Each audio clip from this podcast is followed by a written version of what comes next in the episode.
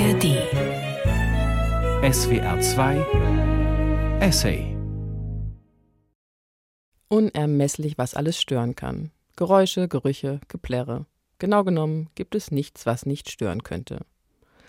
Was aber immer und ganz besonders stört, sind die Insekten, die ein blöder Gott wohl nur aus Bosheit schuf. Insekten und ganz speziell die Fliege. Nicht nur, weil sie brummt und summt und in seltsamen eckigen Kurven fliegt, auch weil sie eklig ist und Aas liebt. Und den Menschen, der es ihr heimzahlt mit Zeitung oder Klatsche. Hören Sie als zweiten Teil unseres Spoken-Essays über das Stören Die Fliege von Rainer Niehoff und Sven Rücker. Regie Nicole Pausen.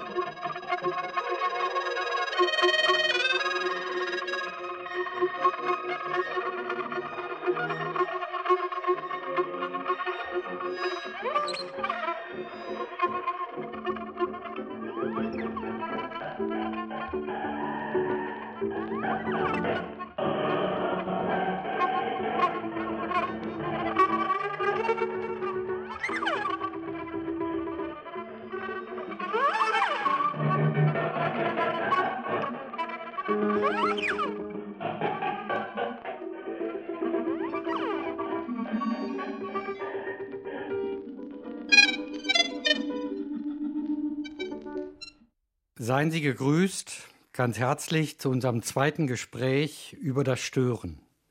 In unserem ersten Gespräch hatten wir versucht, dem Stören, also dem Unterbrechen, dem Blockieren, dem Überschreiben und Überlagern einige freundliche Töne abzugewinnen. Das Stören kann eben auch verlocken, es kann Kokons durchbrechen, es kann auf verwachsene Pfade führen und auch Solidarität und Hilfe hervorrufen, seltsamerweise. Worum es äh, heute gehen soll, äh, ließ sich der musikalischen Einleitung indirekt bereits entnehmen. Es handelte sich wiederum um Stockhausen, nämlich um die Kurzwellen mit Beethoven von 1969, ein Jahr nach den Kurzwellen entstanden.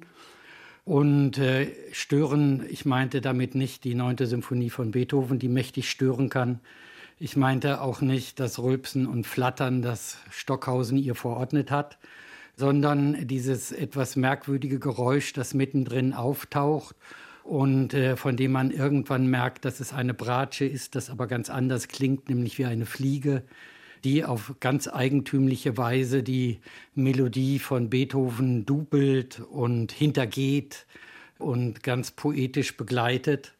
Und genau darum soll es heute gehen, um das, was hier angespielt ist durch die Bratsche, nämlich um die Fliege.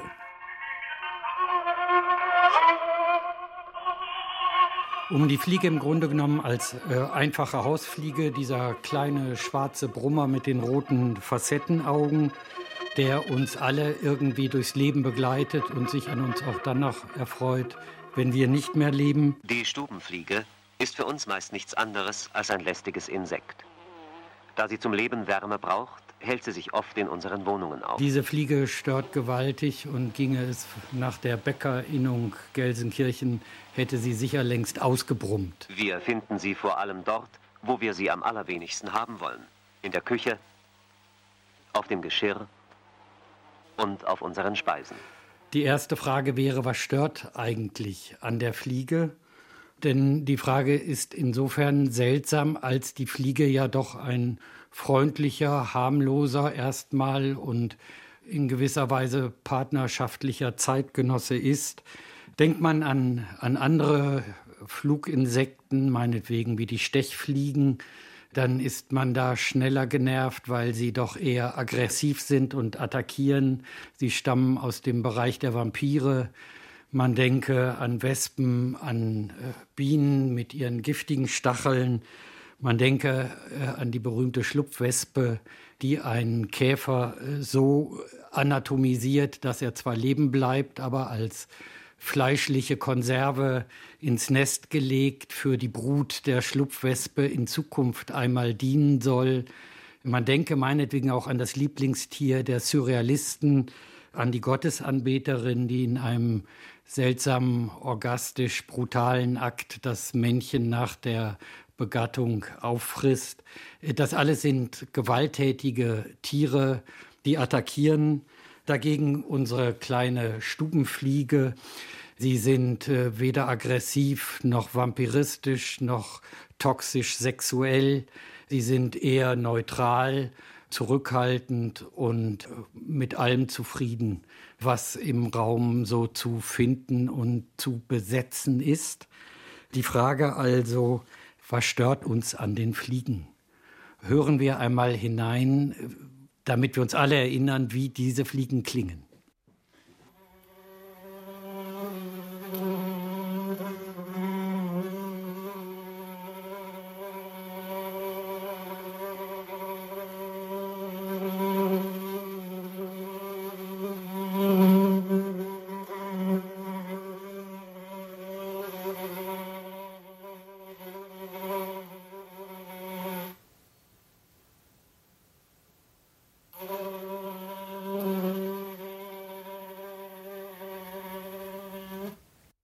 Soweit die Fliege, das war hier, glaube ich, die sogenannte gemeine Stubenfliege. Sehr gemein. Es ist ein knarzender Ton. Also es ist eigentlich kein Ton, es ist tatsächlich ein Geräusch. Aber die Bratsche passt da sehr gut, weil diese ummantelten Seiten, wenn sie langsam gestrichen werden, dieses Knarzen so nachbilden. Es ist ein inkonsistentes Geräusch, das so flackert und mal etwas höher wird und mal etwas tiefer und sich aber in so einem tiefen Bereich dann doch relativ stabil hält. Und wenn man das am besten noch einmal sich über Kopfhörer anhört, versteht man sofort, was daran so nervt.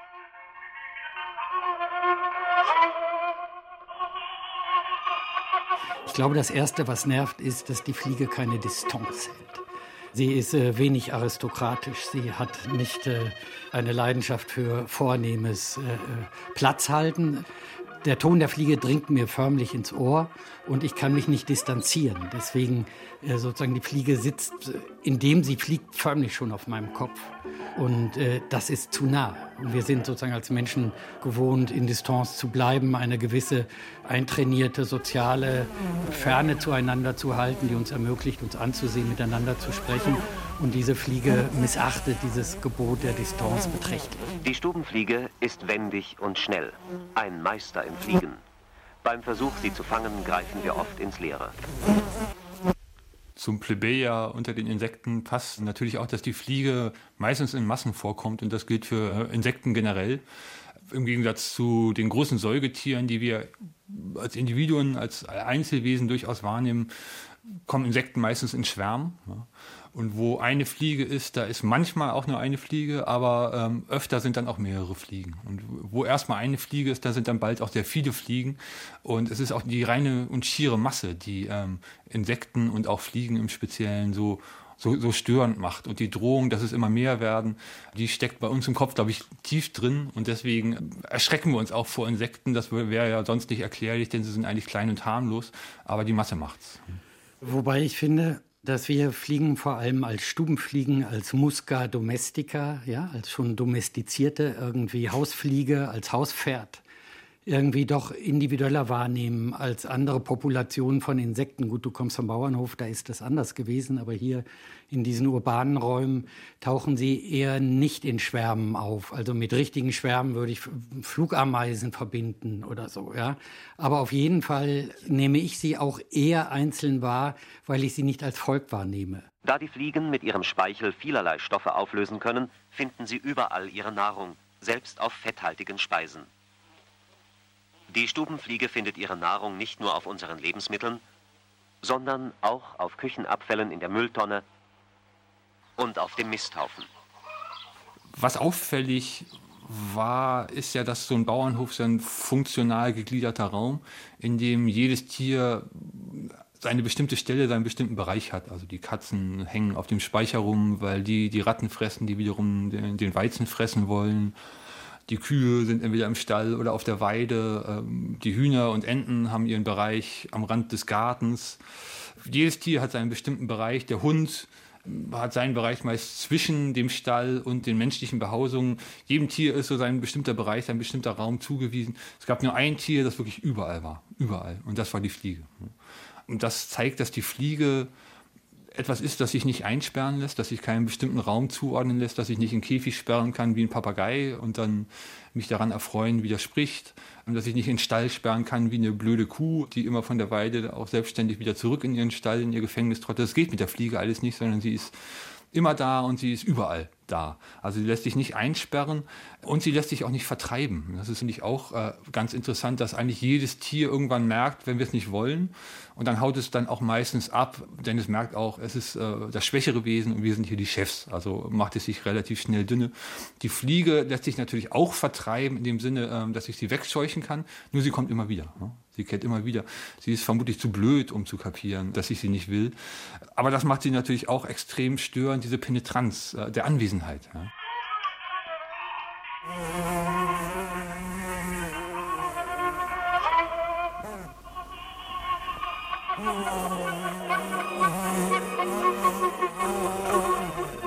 In der ägyptischen Hieroglyphik sind die Fliegen mit Dummheit assoziiert. Man hat das Gefühl, sie wissen nicht genau, was sie tun, auch wenn das natürlich eine Projektion ist. Aber sie stören gewaltig unser Raumgefühl. Auch bei der Landung an der Zimmerdecke heftet sie sich zuerst mit den nach oben gestreckten Vorderbeinen fest. Ich habe jetzt auch die letzten Tage den Fliegen, die hier so lang gekommen sind, ein wenig nachgesehen. Und sie sitzen an der Decke, an der Wand. Die Opposition von oben und unten sind aufgehoben oder von links und rechts selbst im Flugverhalten, Fliegen können teilweise auf dem Rücken fliegen. Sie sind extrem schnell und dann wieder extrem langsam. Sie bewegen sich um sich selbst.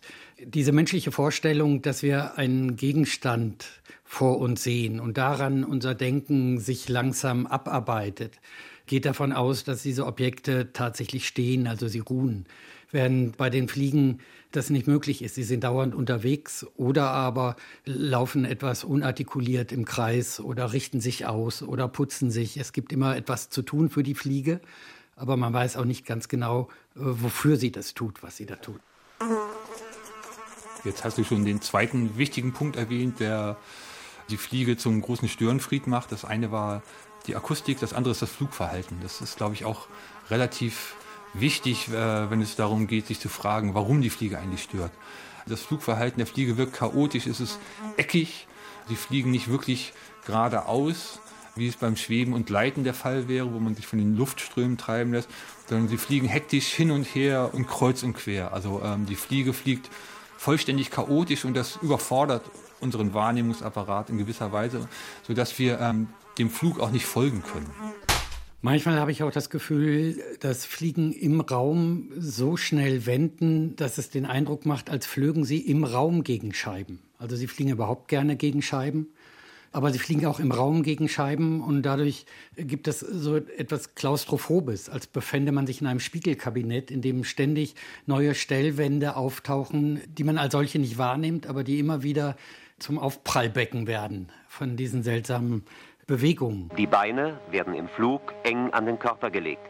So ist ihr Luftwiderstand gering. Der Trick zeigt, dass die Flügel laufend ihren Anstellwinkel verändern. Und ich finde auch, dass sie tatsächlich immer in diesem Weder noch leben. Also sie sind weder weg noch da man hat die Fenster auf, sie fliegen trotzdem nicht raus. Also jeder Vogel würde das Weite suchen. Es gibt so, so einen Trieb nach draußen in die Luft oder so, aber die Stubenfliege heißt Stubenfliege, weil sie offensichtlich die menschliche Nähe durchaus zu schätzen weiß. Wir finden sie vor allem dort, wo wir sie am allerwenigsten haben wollen.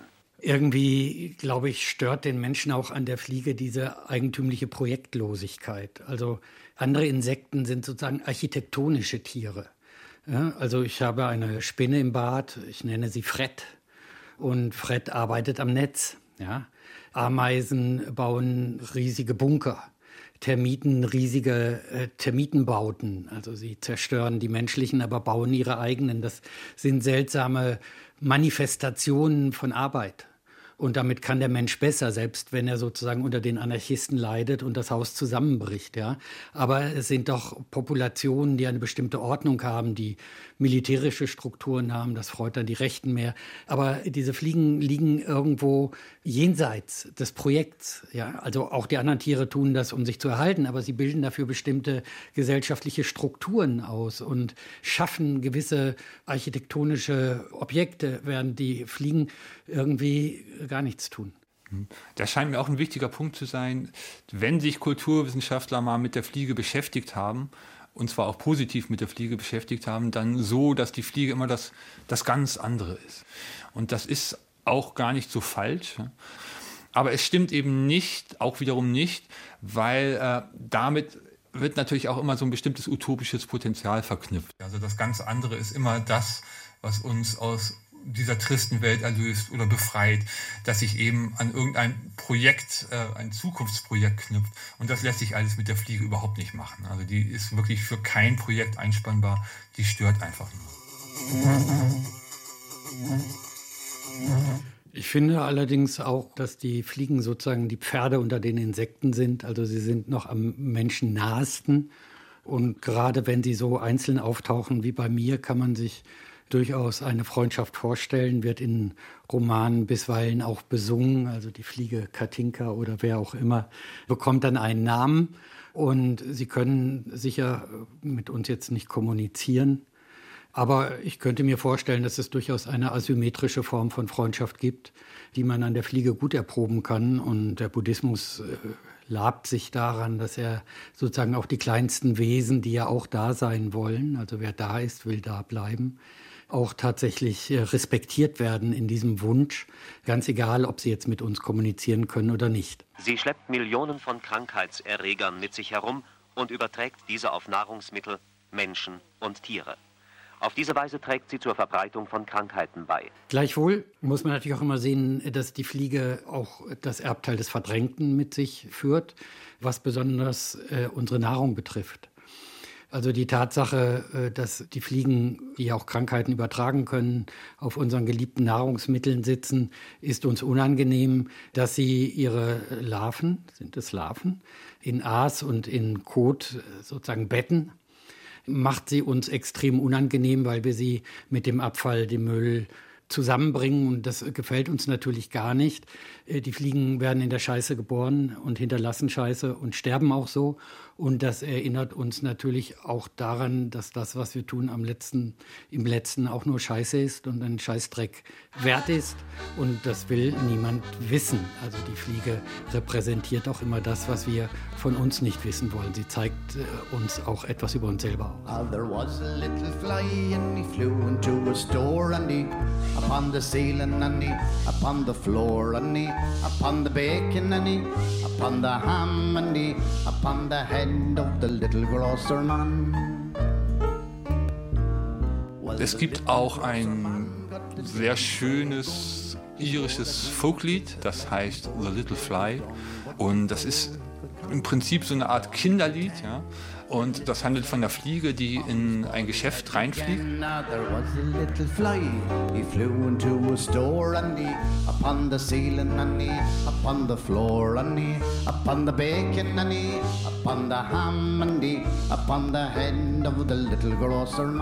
Und dann wird beschrieben, wie sie nacheinander auf alles scheißt, was in diesem Geschäft verkaufbar ist. Also erst auf den Schinken, dann äh, auf die Auslagen im Schaufenster, dann äh, auf den Kopf äh, des Kindes.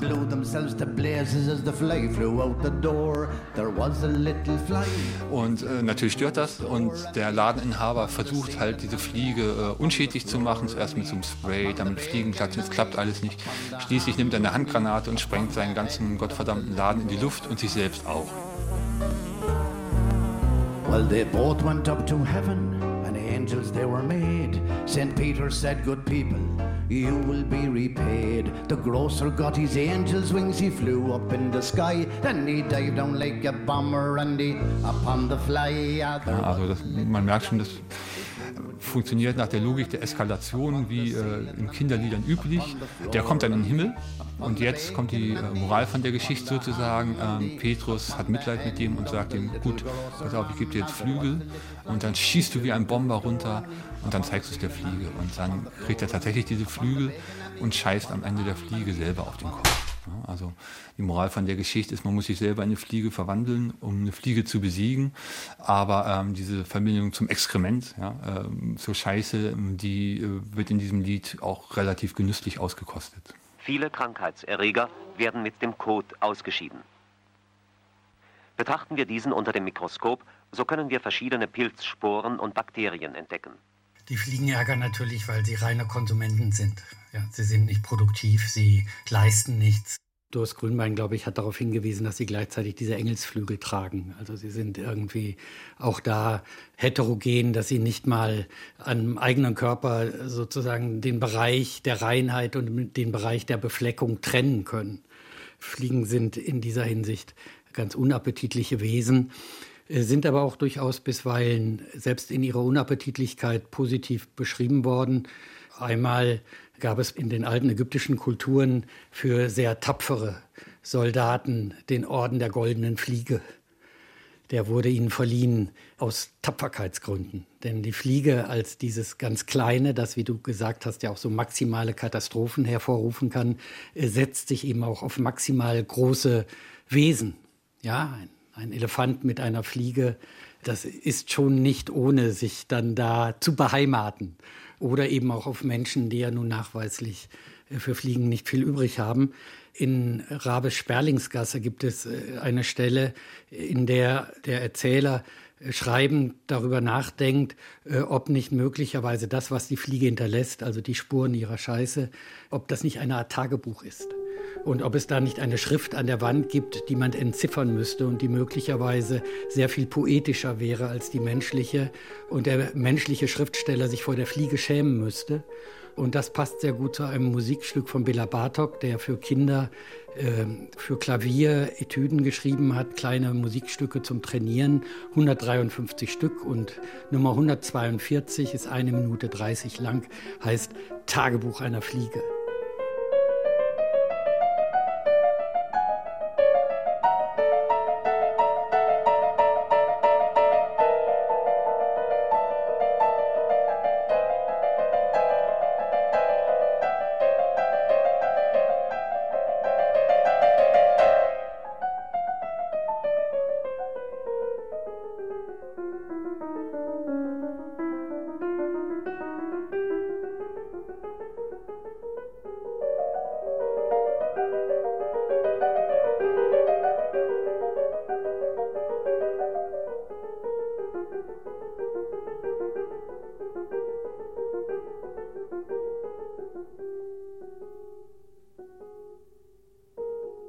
Ist ganz hübsch. Einmal, weil er ganz offensichtlich die alte Opposition von Dur und Moll aus dem Spiel nimmt. Man also irgendwie so ein Gefühl einer seltsamen, neutralen, anderen, fast nichtmenschlichen Gefühlswelt hat.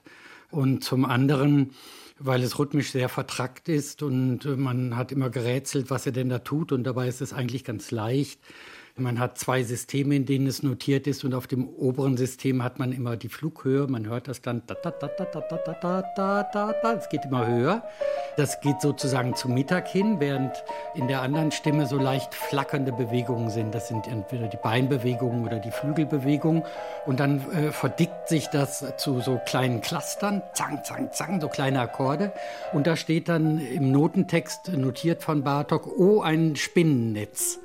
Da gibt es also eine große Aufregung und dann geht die Melodie der Flughöhe sozusagen nach unten. Und man weiß nicht ganz genau, ist das jetzt sozusagen so ein Sterbegeräusch oder ein Ermüdungsgeräusch. Das steigt dann nochmal an und dann wird es ganz langsam am Ende dann äh, in so eine austropfende Bewegung überführt und entweder sie schläft oder sie ist tatsächlich gestorben. So also sähe das aus, wenn eine Fliege in Musik übersetzt sagen könnte, was sie da getan hätte an dem Tag. Hat mir sehr gut gefallen. An der Höhe des Summtones kann man die Anzahl der Flügelschläge feststellen.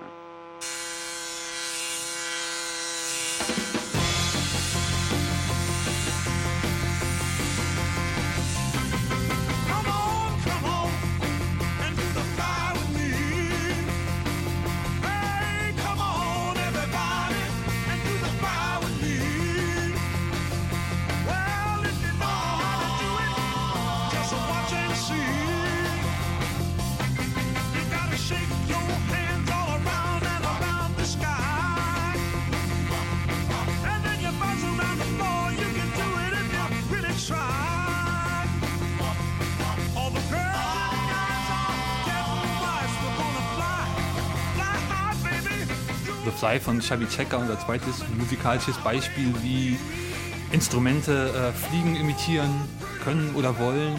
Es ist deswegen ganz interessant, weil das ganze Lied eigentlich nur eine Aufforderung ist zum Tanz. Und in dem Video, das es dazu gibt, sieht man dann auch Leute im Vordergrund diesen Tanz vollführen und der Sänger erklärt ihnen letztlich, wie sie tanzen sollen. Sie sollen nämlich tanzen, wie eine Fliege tanzt, wie eine Fliege fliegt. Do the Fly with Me, heißt es ganz am Anfang. Und dann erklärt er, wie, der, wie dieser Tanz funktionieren soll. Nämlich auch ziemlich chaotisch. Stört und fühlt euch gut dabei. Das ist so ein bisschen die Botschaft dieses äh, Liedes.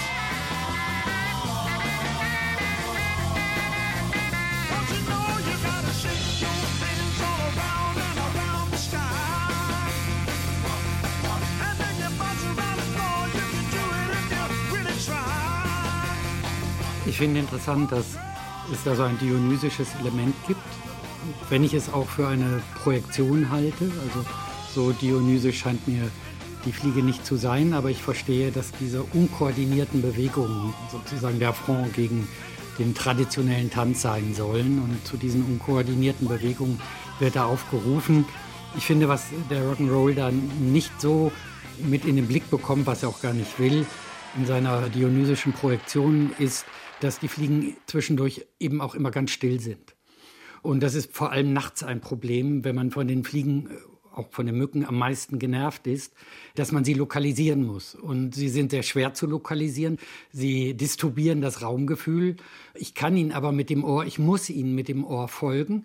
Aber in dem Augenblick, wo ich sie orten könnte und sie sich hinsetzen, vor allem nachts, kann ich sie eben nicht mehr hören. Und äh, das macht uns ein bisschen verrückt.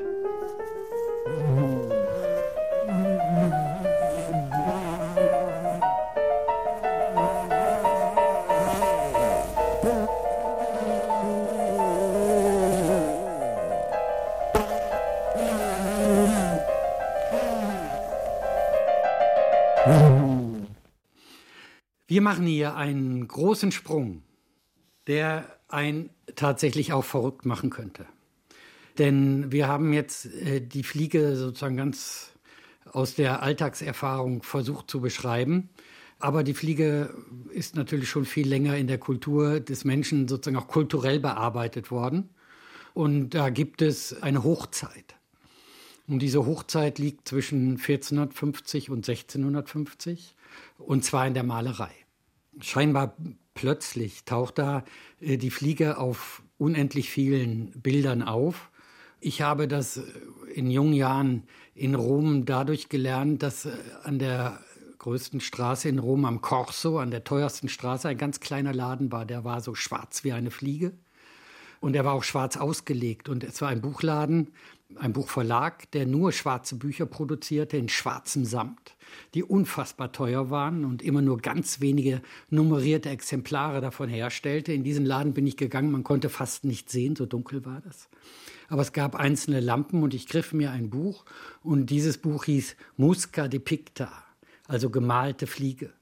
Und in diesem Band findet man nichts anderes als Renaissancebilder und Barockbilder, auf denen irgendwo Fliegen auftauchen.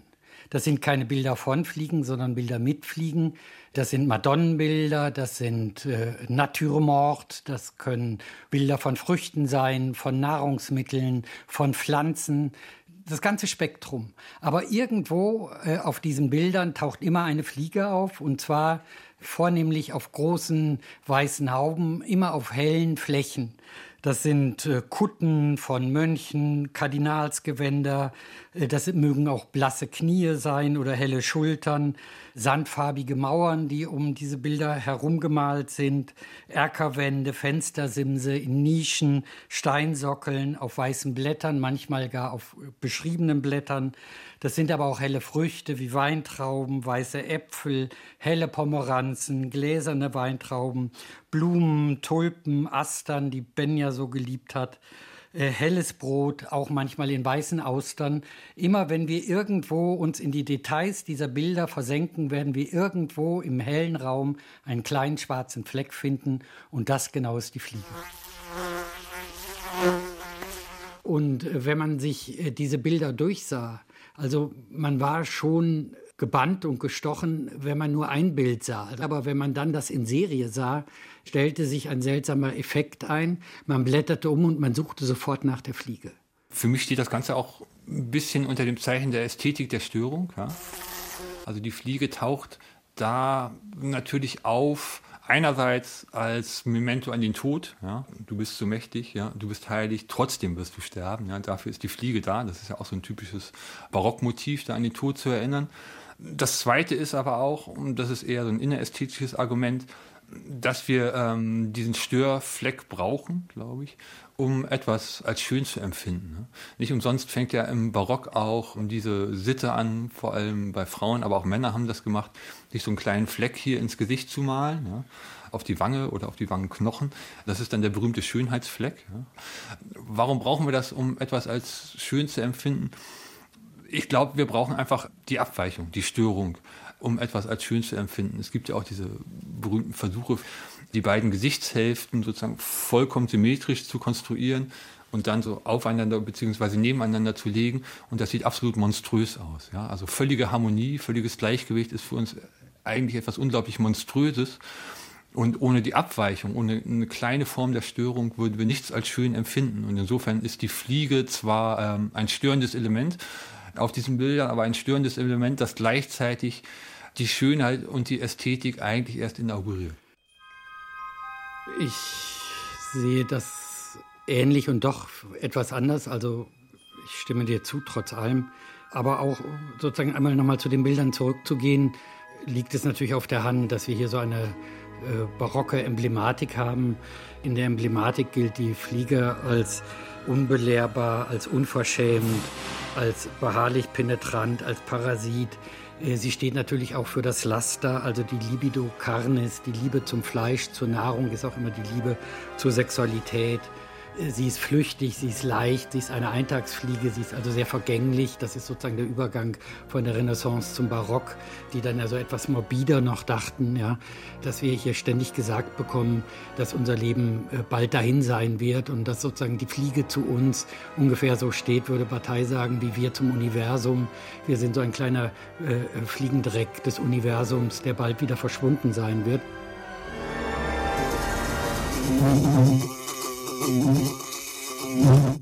Zum anderen würde ich sagen, dass die Fliege das, was innerhalb dieses Spiels von Detail und Ganzen wieder heraussticht. Also ich habe das gemerkt, als ich diese Bilder mir der Reihe nach angesehen hatte, dass jedes Mal, wenn ich eine neue Seite aufschlug, ich immer nach der Fliege guckte. Das heißt, diese seltsame Störung der Fliege fixiert mich. Und das heißt, in dem Augenblick verschwindet sozusagen der ganze Raum des Bildes selber um die Fliege herum. Ja, also ich sehe überhaupt nicht mehr das Bild, ich sehe nur noch die Fliege. Und ich glaube, das besagt für unser Thema der Störung, dass Störung etwas ist, was sich so präsent macht, dass alles andere in gewisser Weise in so eine Art Vanishing, in so ein Verschwinden übertritt. Auf einmal ist alles zweitrangig. Ja, ich schreibe, ich arbeite, ich denke und denke, das ist mit mir verbunden, das ist das, was ich tue, da gehe ich ganz auf. Es kommt eine Fliege und alles bricht zusammen. Und plötzlich erscheint mir meine Arbeit, mein Denken, mein Schreiben, mein was auch immer, was ich tue, als eine Art Veranstaltung, die gestört wird. Und der Effekt der Fliege ist immer der, sozusagen zwischen meine Veranstaltung äh, und mich so zu treten, dass ich das Gefühl habe, es gibt noch ein Realeres als das Reale. Und ich glaube, das hängt unter Umständen auch ein bisschen damit zusammen. Du hast gesagt, so Renaissance, das Individuum sozusagen entdeckt sich. Und das Individuum entdeckt sich immer als eins, das sozusagen gleichzeitig ein Detail ist. Ich bin ein einzelner Mensch und ich bin Teil einer Gesamtheit. Und das wird in diesen Bildern verhandelt. Aber diese Fliege äh, sozusagen ist das Detail des Details. Es ist das, was nicht mal mehr als Detail durchgeht. Es ist irgendetwas an diesem Individuum, das sich ins Verhältnis zum Ganzen setzt, was nicht mehr vom Ganzen einzufangen ist. Also mit dem Aufkommen des Individuums kommt gleichzeitig etwas auf, was am Individuum mit dem Ganzen nicht zu verrechnen ist. Und das wird verdrängt ne? oder, oder abgestoßen oder so. Das, das ist heterogen. Irgendwie, glaube ich, stört den Menschen auch an der Fliege diese eigentümliche Projektlosigkeit. Diese Fliegen liegen irgendwo jenseits des Projekts. Der Geist des größten Mannes in der Welt ist nicht so unabhängig, dass er nicht gestört werden könnte durch den geringsten Lärm in seiner Nähe. Um seine Gedanken zu hindern, dazu ist nicht das Knallen einer Kanone nötig, sondern nur das Knallen einer Wetterfahne oder einer Winde. Verwundert euch nicht, dass er in diesem Augenblick nicht vorzüglich urteilt. Eine Fliege um seine Ohren, das ist genug, um ihn zu gutem Urteil unfähig zu machen. Wenn ihr wollt, dass er imstande sei, die Wahrheit zu finden, jagt das Tier weg, das seine Vernunft im Schach hält, und jene mächtige Einsicht trübt die Städte und Königreiche regiert. Sorry, Sorry I'm going to start over. Hey!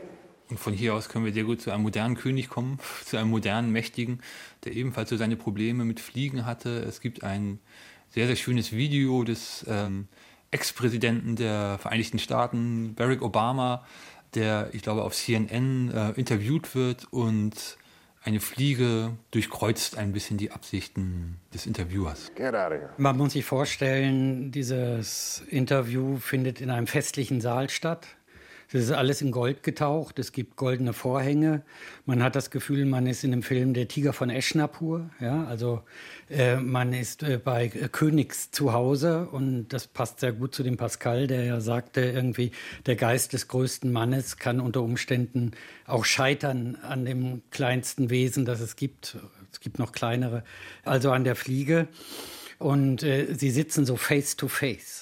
Ja, und Obama hat so seine Füße locker übereinander geschlagen, äh, um sehr präzise jetzt äh, bedeutende Dinge zu sagen. Und auf einmal kommt diese Fliege und er wedelt sie noch so weg. Ja, er wedelt sie so weg und sagt dann auch sorry. Sorry.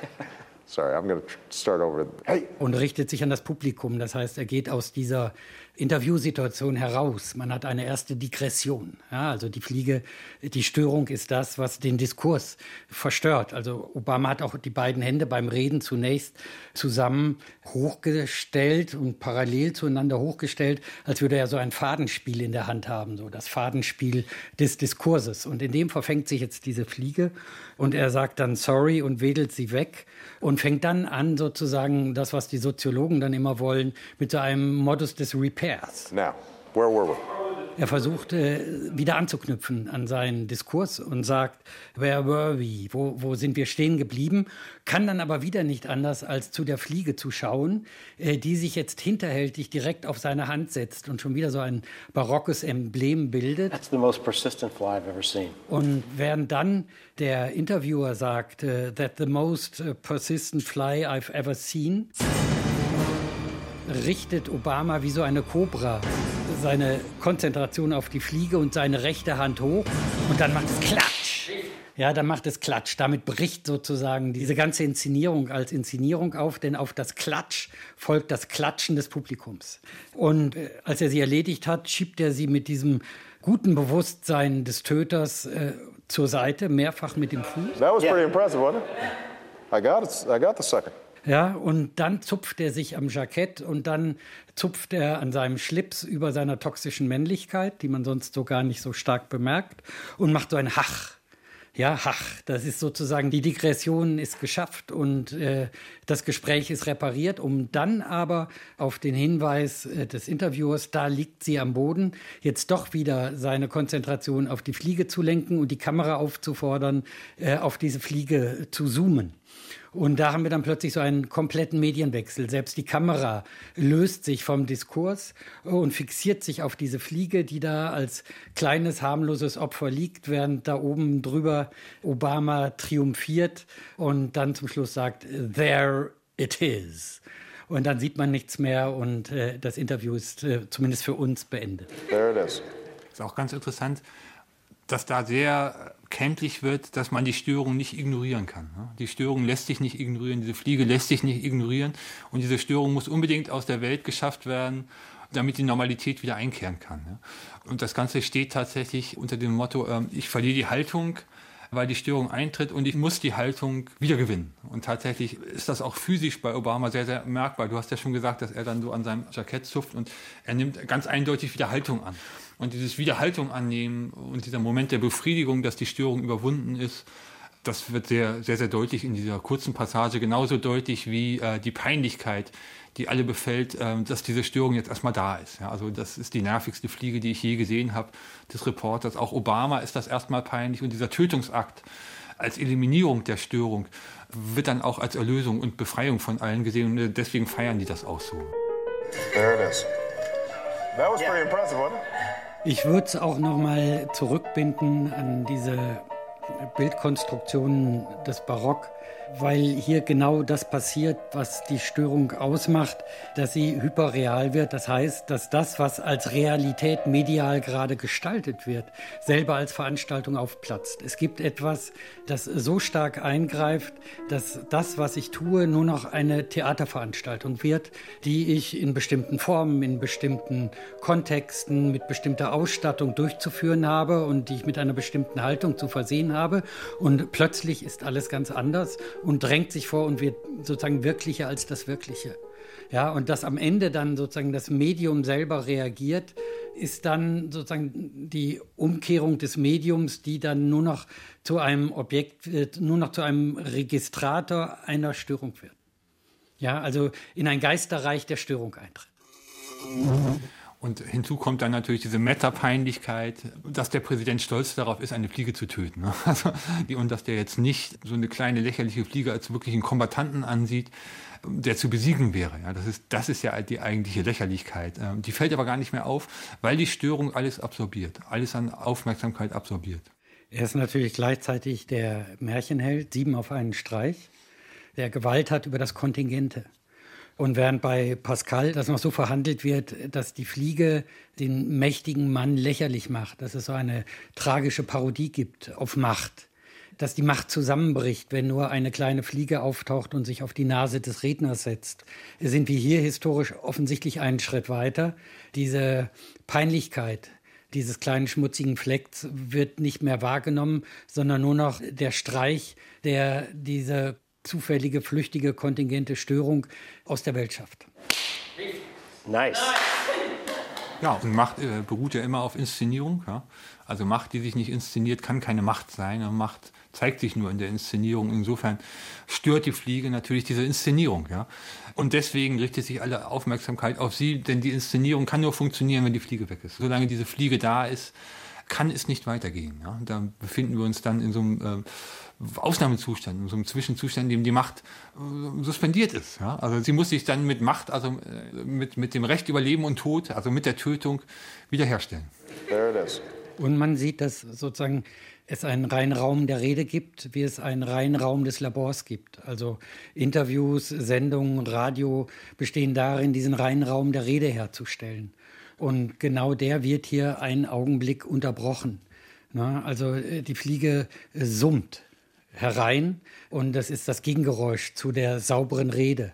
Und äh, die Fliege ist ja immer das, was infiziert, was kontaminiert. Hier wird die Rede selber kontaminiert, so wie in Breaking Bad die zehnte Folge der dritten Staffel daraus besteht, dass eine Fliege ein riesiges, super sauberes Laboratorium vollständig kontaminiert und einen Exzess von Gewalttaten hervorruft, die das ganze Labor als beschädigt zurücklässt. Also diese Kontaminierung spielt hier mit, aber sie wird eben gleichzeitig mit einem triumphalen Geschrei als ausgemerzt begrüßt. Das ist erstaunlich, dass hier sozusagen dieses Gefühl für Peinlichkeit und Scham komplett aus dem Spiel genommen ist.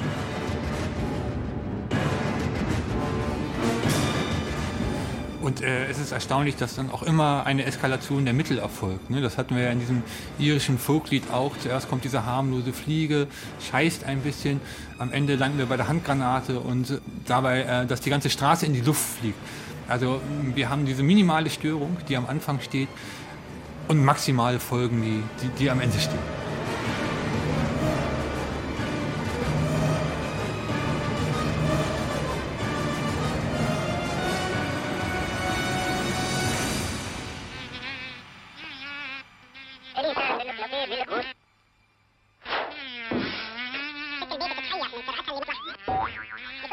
Erinnere mich gut an eine Werbung aus meiner Kindheit, als noch für Zigaretten geworben wurde.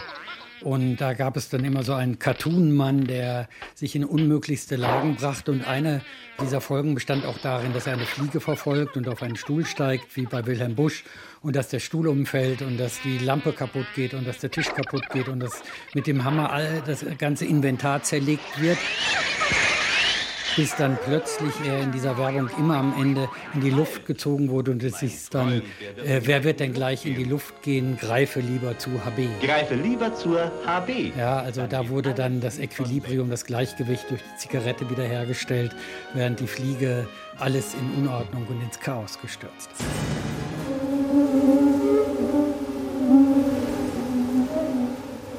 Mein Freund, wer wird denn gleich in die Luft gehen?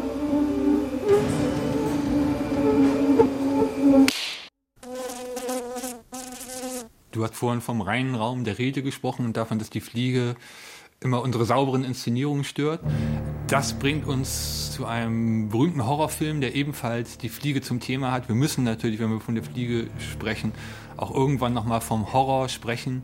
Denn obwohl sie so klein ist, ist sie natürlich auch eine Horrorgestalt.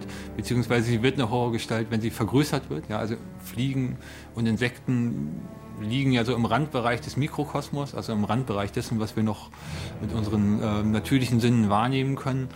Um die richtig sehen zu können, brauchen wir eigentlich auch schon technische Apparaturen, Lupen, Mikroskope und so weiter.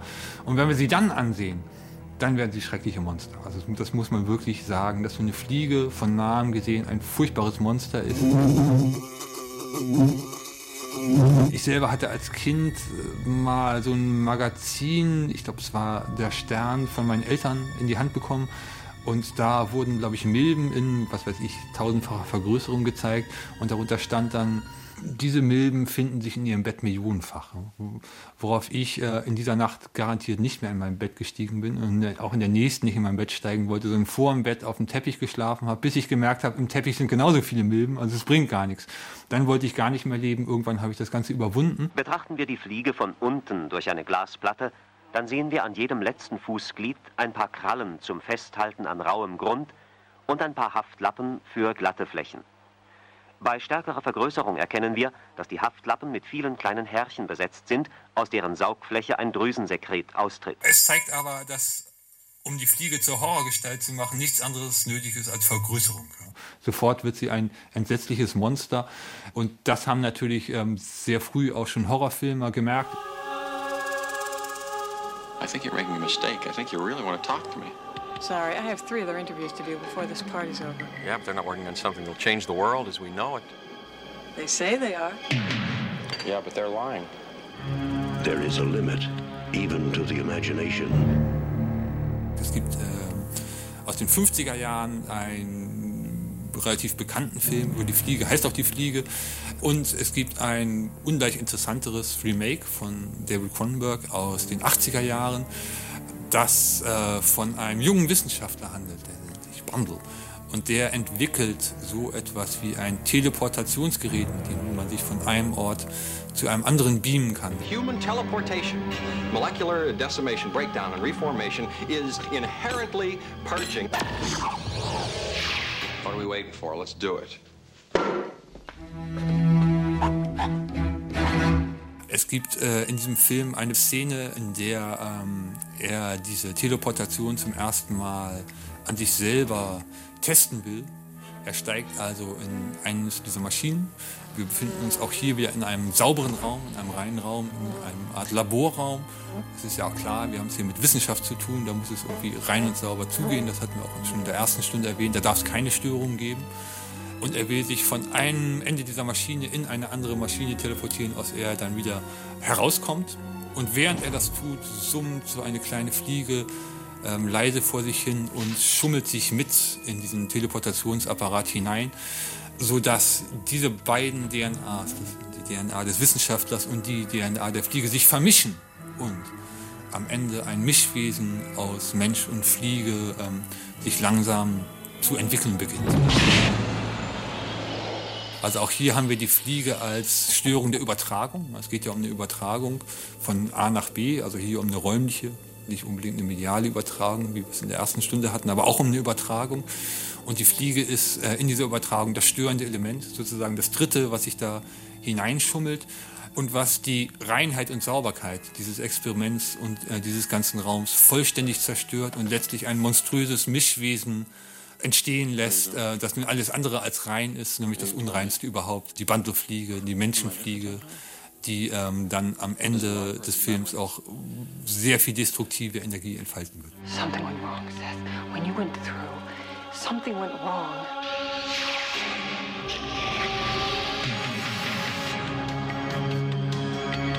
Those weird hairs that were growing out of your back, I, I had them analyzed. But they were definitely not human. If you saw how scared and angry and desperate he I'm sure Typhoid Mary was a very nice person, too, when you saw her socially. No! You're afraid to be destroyed and recreated, aren't you? You're changing, Seth.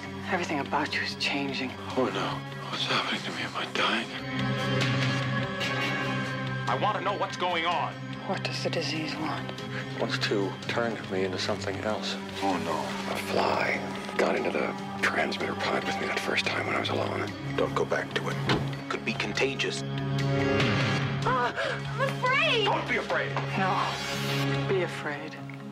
Be very afraid. Brundle ist der Name übrigens eines Rennfahrers, den Cronenberg sich da zum Vorbild genommen hat. Die meinen auch in schrecklichen Lärm.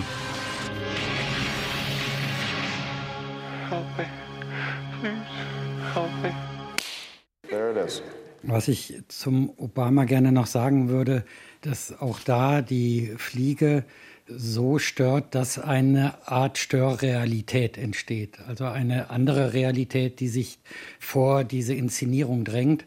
Und da gibt es einen Übergang zu unserem nächsten Gespräch. Also die Störung äh, bringt uns gewissermaßen aus unseren Veranstaltungen heraus in eine unmittelbare, eine direktere, eine unausweichbare Realität. Und heute gibt es eine neue politische Bewegung, in der sich Menschen an Straßen kleben. Und das stört sowohl den Verkehr als auch beträchtlich viele Menschen. Aber das ist natürlich nichts anderes, als sich selber zur Fliege zu machen.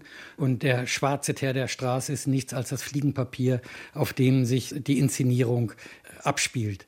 Heißt, das nächste Mal in unserem nächsten Gespräch möchten wir darüber nachdenken, wie die Fliege, wie die Störung uns aus dem Haus auf die Straßen treibt.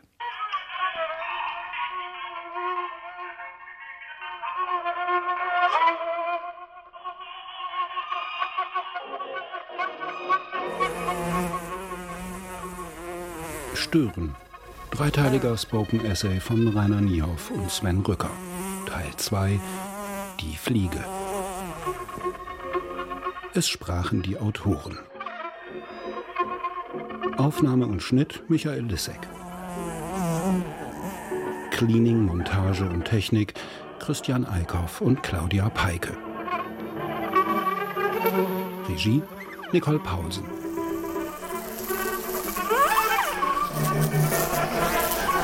Redaktion Michael Lissek.